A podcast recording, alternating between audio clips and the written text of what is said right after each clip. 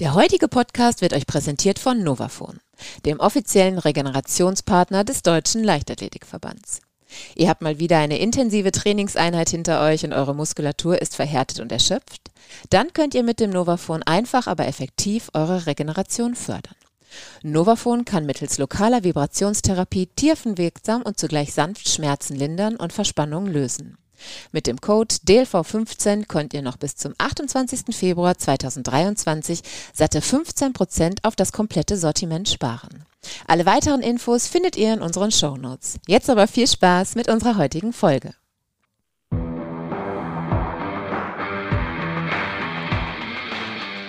True Athletes True Talk, der Podcast des Deutschen Leichtathletikverbandes.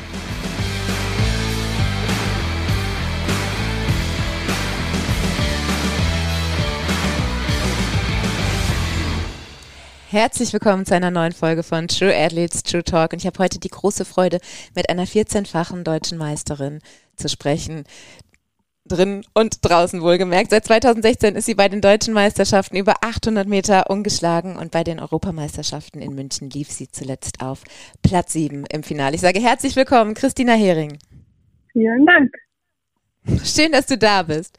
Wir wollen ja heute gemeinsam noch einmal auf ähm, EM-Reise sozusagen gehen, denn ich glaube, kaum eine andere Athletin stand, so wie du ähm, in den letzten Jahren für diese Europameisterschaften in München. Was würdest du selber sagen? Wann begann bereits deine Reise zu diesen European Championships? Ja, das war tatsächlich ungefähr zwei Jahre vor den Events, also ähm, im Sommer 2020 ähm, fingen die ersten Aufbauarbeiten an für die Büros, wo dann das ganze Team untergebracht wurde.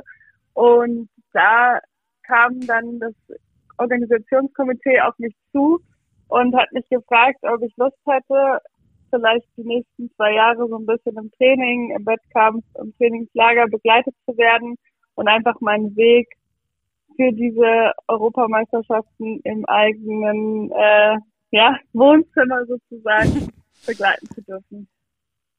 Als diese Anfrage kam, hast du da lange überlegen müssen oder war das so eine spontane Bauchentscheidung, die gesagt hat, yes, ich bin dabei? Also für mich war das auf jeden Fall eine ganz große Ehre, weil mir ja auch mhm. bewusst ist, dass es äh, auch ganz viele andere Sportler gibt, die das verdient hätten, da ausgewählt zu werden. Aber es war natürlich ähm, schon echt toll, dass ich da ähm, als Aushängeschild ausgewählt wurde und deswegen ja habe ich da nicht lange überlegt und bin auch jetzt rückblickend ähm, total froh, dass ich auch diesen Weg dann sowohl in Videoform als auch einfach ähm, so viele von dem Team auch persönlich kennengelernt habe und dieses ganze Projekt auch, wie es gewachsen ist und geplant wurde, begleiten durfte. Ja, stimmt. Das glaube ich. Das ist auch ein Aspekt, der ähm, ja auch sehr besonders ist. Also nicht nur nee, im, im, im, eigenen Wohnzimmer, wie du so schön sagst, du hast ja auch direkt neben dem Olympiastadion gewohnt, sondern auch für dich so, ja, so in den nächsten Jahren einfach eine schöne Erinnerung unterm Strich. Auf jeden Fall. Danach warst du ja im Prinzip eigentlich bei jeder Pressekonferenz, bei jedem ähm, offiziellen Ereignis irgendwie mit dabei, hast äh, diverse Show-Einlagen auch mit, äh, mit Promis, also ich erinnere mich da an eine Szene mit ähm, Sängerin Vanessa Mai war es, glaube ich, mhm. ähm, mitgestaltet.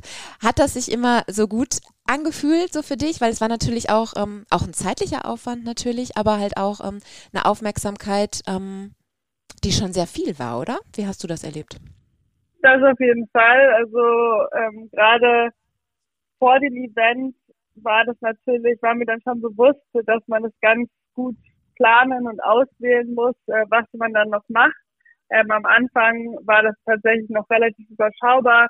Mir war es auch total nett, dann auch mal die äh, Class of 22 war es ja, ähm, die anderen Athleten von den anderen Sportarten kennenzulernen und eben auch mal mhm. gemeinsame Events zu haben.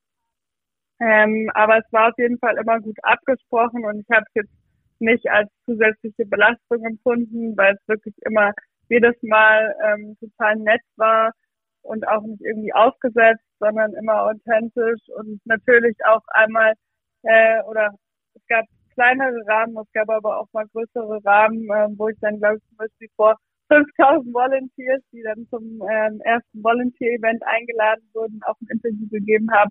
Also ähm, da waren schon echt tolle Momente dabei. Was war so im, im Rückblick so das Schönste, wo du sagst, ähm, da werde ich mit Sicherheit noch ganz lange ähm, mit ganz positiven Erinnerungen dran zurückdenken? Gar nicht so einfach zu beantworten, aber ganz spontan fällt mir schon die Eröffnungsfeier ein. Also, dass mhm. ich dort nochmal für die Leichtathletik äh, sozusagen einlaufen durfte. Das war wirklich super emotional und das hat mir dann auch, ähm, da habe ich dann wirklich gemerkt, okay, jetzt ist es soweit, jetzt wird es wirklich ernst. Und es war wirklich so ein Mix aus extremer Freude und aber auch ganz großer Dankbarkeit. Hattest du zwischendurch auch mal ähm, so einen Moment, wo du gedacht hast, so wow, okay, da ist halt auch ein gewisser Druck mit verbunden. Also ich ähm, bin ja einen Tacken älter als du, aber ich erinnere mich zum Beispiel noch an, an die Olympischen Spiele in Sydney 2000. Kathy Freeman, die war ja auch so das, das große Gesicht. Klar, Olympische Spiele und Europameisterschaften lässt sich nicht eins zu eins vergleichen, alles klar. Aber ähm, ich erinnere mich, dass sie damals halt auch gesagt hat, ähm, das war schon echt ein enormer Druck und sehr, sehr viel. Warst du in manchen Momenten auch so, dass du, dass du gehadert hast oder gedacht hast, so, okay, das, vielleicht brauche ich doch so einen Moment mal für mich? Also mir war auf jeden Fall bewusst, dass es ähm, eine der größten Mammutaufgaben ist, die da vor mir liegt. Ähm, ich persönlich wollte natürlich auch mir endlich beweisen, ähm, ja, dass ich bei internationalen Meisterschaften vorne mitlaufen kann, dass ich äh, das auch sozusagen mitbestimmen kann. Und natürlich war mir auch bewusst, dass zum Event hin, je näher es rückte, der Druck auf jeden Fall zunahm. Aber ich meine, jetzt habe ich ja schon einige große Events im letzten Jahr mitgemacht und das ist schon immer ähnlich. Aber ja. dieses Mal ist es mir schon tatsächlich gelungen, dass ich ähm, sehr aufgeregt war und extreme ähm, Hochanspannung da war, aber dass ich trotzdem auch so eine Dankbarkeit empfinden konnte, dass ich ähm, total alles wertschätzen konnte, was in diesen Tagen und drumherum passiert ist. Also ich konnte es wirklich richtig aufsaugen und das ist ähm, mhm. wirklich jetzt auch im Nachhinein total schön, weil ich wirklich ganz, ganz viele Momente daran auf jeden Fall ganz lange in Erinnerung behalten werde. Ja. Ähm, was ich tatsächlich ganz toll fand, ist, dass ich natürlich im Fokus war und auch im Gesicht dieser EM war, aber ich hatte trotzdem das Gefühl, es hat niemand erwartet, dass ich gewinne. Also ich mhm. finde, von der Kommunikation ist es wirklich ähm, sehr gelungen, dass ja vielleicht diese Finalteilnahme auf jeden Fall als realistisch angesehen wurde und auch ich habe daran geglaubt. Ähm, mhm. aber es war jetzt nicht so, dass der siebte Platz für den Großteil des Publikums enttäuschend war. Also ich, ich hatte das Gefühl, ähm, jeder hat sich mit mir gefreut, dass ich äh, ja dreimal in diesem Olympiastadion laufen durfte. Mhm. Ähm, es hat mich ja auch beflügelt, dass ich ähm, wirklich diese Rennen auch mitgestaltet habe und äh, für Tempo gesorgt habe oder für das Tempo gesorgt habe. Ja. Ähm, und ich glaube, das hat mir auf jeden Fall total geholfen, dass es jetzt nicht so aufgebauscht wurde, dass ich jetzt der sozusagen von der Leistung der Star bin, sondern einfach halt den Heimvorteil habe. Und ich glaube, mhm. diese Geschichte, die wurde einfach sehr gut transportiert. Absolut, bin ich total bei dir, definitiv. Weil du jetzt gerade das EM-Finale auch schon mal ähm, so angesprochen hast, was so im Vorfeld ja auch dein Ziel war oder auch immer in den Geschichten so mitschwang. Wie sehr hast du diesen Moment, also dieses EM-Finale vorher im Kopf simuliert? Bist du so ein Mensch, der sowas macht oder wie hast du dich darauf vorbereitet, auch mental? Definitiv. Also das war jetzt auch rückblickend wirklich nochmal ganz interessant, dass ich diese drei Tage, die es ja für mich waren, weil wir ja an drei aufeinanderfolgenden Tagen dran waren, wirklich schon ganz oft in meinem Kopf durchgespielt habe. Ich habe so ein halbes Jahr vorher natürlich ganz genau die Daten im Kopf gehabt und wir haben ja auch schon mal versucht, ähm, so Wettk die Wettkämpfe so zu planen, dass ich auch schon ähm, mal drei Wettkämpfe in relativ kurzer Zeit hatte das heißt, wir haben schon versucht, mich da, mich mental und auch meinen Körper darauf vorzubereiten, auf diese große Belastung. Mhm. Mm. Im Endeffekt hatte ich dann auf jeden Fall, gerade nachdem ich die erste Runde überstanden hatte, wo es ja auch noch mal einen kurzen Schockmoment gab mit dem Strafen ja. Zielgerade. Aber es hat ja dann alles funktioniert ähm, und ich dann eben im Halbfinale stand am nächsten Tag da wusste ich schon, was das jetzt hier für eine große Chance ist und ich wusste, dass es die auch nur einmal gibt. Und natürlich war da der Druck sehr groß, aber als ich dann wirklich geschafft hatte und dann wirklich auf der Videoleinwand eingeblendet wurde, dass ich eben im Finale stehe, also da kamen auf jeden Fall wirklich die ganz großen Emotionen ja. raus. Und ähm, ja, das, davon träumt man natürlich, das stellt man sich vor. Ähm, aber das war dann wirklich auch ganz verrückt in den Tagen danach, dass es dann wirklich vorbei war. Also ja. es war wirklich ganz absurd, dass man es ganz oft schon in seinem Kopf abgespielt hatte und dann ist es irgendwie wirklich so eingetreten. Mhm. Wenn wir nochmal kurz bei diesem Halbfinale bleiben, weil du das auch gerade so schön beschrieben hast und ich kann mich noch total in diesem Moment äh, so zurückversetzen, äh, als dein Gesicht dann da, da erscheint und dieses Strahlen in den Augen, wo du halt siehst, okay, Wahnsinn, ich stehe im Finale. War so im Rückblick das Halbfinale eigentlich ähm, die größere Herausforderung, weil das Finale dann in Anführungsstrichen zum Genießen war? Ja, also man, man schaut natürlich in, in Schritten äh, von der Emotion, würde ich sagen, war es wirklich auf jeden Fall der Moment, der, wo die, wo die größte Emotion zum Tragen kam, sagen mhm. wir mal so. Ähm, beim Finale war ich trotzdem hochkonzentriert und ich habe auch wirklich daran geglaubt, dass ich auch ähm, in der Lage bin, eine Medaille zu gewinnen. Ich meine, im Endeffekt ist es bei 800 oder das, wenn ich jetzt auch noch Videos von der Zielgerade sehe, so mhm, weit war das alles nicht auseinander. Ja. Also im Endeffekt ähm, wusste ich, heute ist dann alles möglich. Aber ich konnte es auch wirklich genießen, weil ich wusste, okay, jetzt ist es wirklich nur noch für mich. Mhm. Ja, auch so verrückt, wenn man überlegt, eigentlich waren ähm, ja die letzten zwei Jahre halt wie so ein, wie so ein Vorlauf ja eigentlich auf diesen, diesen großen Moment, eben dein EM-Finale. Und ähm, wenn wir uns jetzt nochmal so zurückerinnern an diesen Tag, ähm, du stehst dann an der am Start, es ist unfassbar laut im Stadion, äh, dein Name wird gerufen. Kannst du dieses Rennen noch ähm, so abrufen in Gedanken oder ist das ähm, eher so ein, so ein Tunnel, in den du da eingetaucht bist? Hm. Das ist natürlich immer ganz schwierig, weil ich äh, das Rennen oder die Rennen tatsächlich jetzt doch auch schon oft gesehen habe und ich nicht so ganz mhm. weiß, ob es jetzt diese, dieser Blick von außen ist oder der Blick von innen. Aber ja, ich glaube, es ist insgesamt einfach auch alles drumherum, ähm, wo ich mich tatsächlich auch noch ganz genau erinnern kann, ist, wie, wie wohl ich mich dann auch gefühlt habe an dem, äh, an dem Samstag war ja das Wetter nicht so gut, da hat es ja sehr viel geregnet. Und ich habe mich tatsächlich auch in der Halle warm gemacht.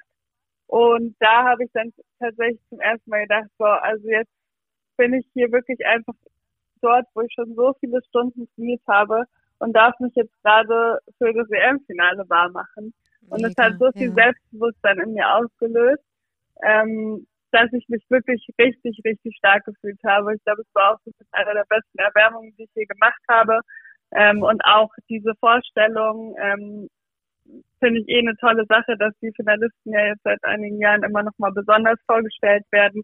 Ja. Äh, jetzt dürfte ich das ja auch mal erleben und das ist halt wirklich wahnsinnig toll gewesen und ja, also es war für mich im Endeffekt einfach eine runde Sache und natürlich fiel dann im Ziel auch einfach vieler Leistungen ab. Es war sowohl körperlich als auch mental waren diese drei Tage super anstrengend. Ähm, und da war dann einfach, ja, ist natürlich schon auch viel, viel Druck abgefallen, als ich dann im mhm. Ziel war und konnte es einfach wirklich alles aufsaugen.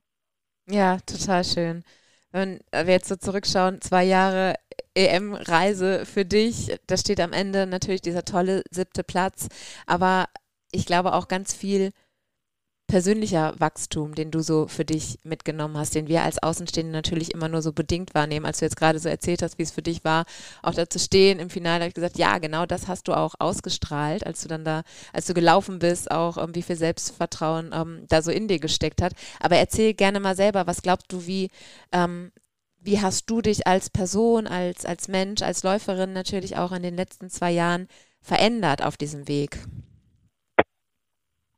Hm. Naja, also ich habe auf jeden Fall nochmal gemerkt, dass es manchmal natürlich auch so ein bisschen Glück dazu gehört. Ähm, ich hatte, glaube ich, auch schon andere Jahre, wo ich wirklich auch zum Höhepunkt in Topform war, aber da hat es halt dann irgendwie nicht so gepasst oder vielleicht war es halt auch der letzte Punkt Selbstvertrauen, der gefehlt hat, dann halt eben auch dieses Rennen mal mitzubestimmen und nicht einfach mitzulaufen. Und jetzt habe ich halt wirklich das Gefühl gehabt, ich gehöre dazu und ich bestimme das mit. Und mhm. war eben nicht mehr so die junge, unerfahrene Athletin, sondern mittlerweile ähm, stehe ich wirklich dahinter, dass ich sage, ich bin erfahren, ich habe sehr viel internationale Erfahrungen sammeln können und jetzt, also sagen wir mal so, mir war es immer schon bewusst, dass es auf der europäischen Ebene etwas leichter ist, wobei die europäischen 800 Meter Läuferinnen schon auch sehr stark sind. Ja, aber immer in Anführungsstrichen leichter, ne? Genau, aber es ist halt nicht ganz so eine hohe Dichte wie bei Weltmeisterschaften. Aber ja, als Leistungssportler denkt man ja immer direkt weiter und man wird immer mehr. Und ähm, für mich war dieses Finalerlebnis ist halt wirklich auch schon äh, eine sehr große Auszeichnung. Also ich finde, das ist äh, natürlich noch keine Medaille, aber es ist trotzdem äh, eben einer unter den besten acht. Und ja. das hat mich jetzt einfach motiviert, dass ich sage, okay, jetzt, jetzt will ich das halt auch unbedingt noch auf Weltebene zeigen. Mhm. Und dann war diese EM auf einmal Geschichte vorbei. Ähm, wenn du dich so, so an diese Phase so erinnerst, als dann auf einmal, okay, äh, Olympiastadion ist wieder Banden abgehängt. Es ist wieder so der Normalzustand, weil es diese Stille dann sozusagen eingekehrt ist. Wie, wie ging es dir damit? Ich persönlich bin ja tatsächlich direkt nach der EM, also wirklich am nächsten, äh, also montags dann in Urlaub gefahren und war dann tatsächlich auch erstmal ein paar Wochen ganz weit weg und mhm. habe mir da auch erstmal, also habe auch wirklich erstmal gemerkt, was es jetzt eigentlich für eine Belastung war und äh, habe es dann sehr genossen, auch einfach mal gar nichts zu machen und gar nicht so viel darüber nachzudenken. Auf der anderen Seite war mir dann schon auch bewusst, dass ich irgendwann auch mich damit beschäftigen muss, wie es halt weitergeht. Ähm, jetzt nochmal konkret auf München und das Olympiastadion bezogen. Ich glaube, ich war dann knapp ja, vier, fünf Wochen später äh, das erste Mal dort. Mhm. Und ja, es sah wieder aus wie davor.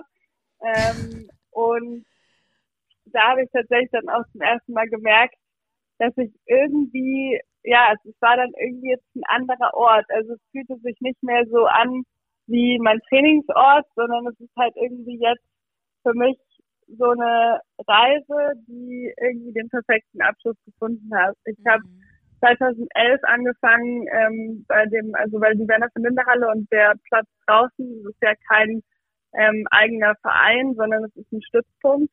Das heißt, mhm. es ist wirklich nur für leistungsorientiertes Training. Und 2011 habe ich angefangen, dort zu trainieren. Und das ist natürlich jetzt echt eine ganz schön lange Zeit gewesen. Und ja, dann im Olympiastadion zu laufen, das war ja tatsächlich auch das erste Mal für mich. Ja. Ähm, war dann wirklich, hat sich angefühlt wie der perfekte Abschluss von dieser Zeit. Und trotz, also ich bin immer noch total fasziniert und begeistert von der, vom Olympiapark und auch weiterhin die Halle und der Draußenplatz. Da werde ich weiterhin bestimmt auch mal die ein oder andere Trainingseinheit absolvieren, aber ich kann mir eben nicht vorstellen, jeden Tag wieder dort zu trainieren. Mhm.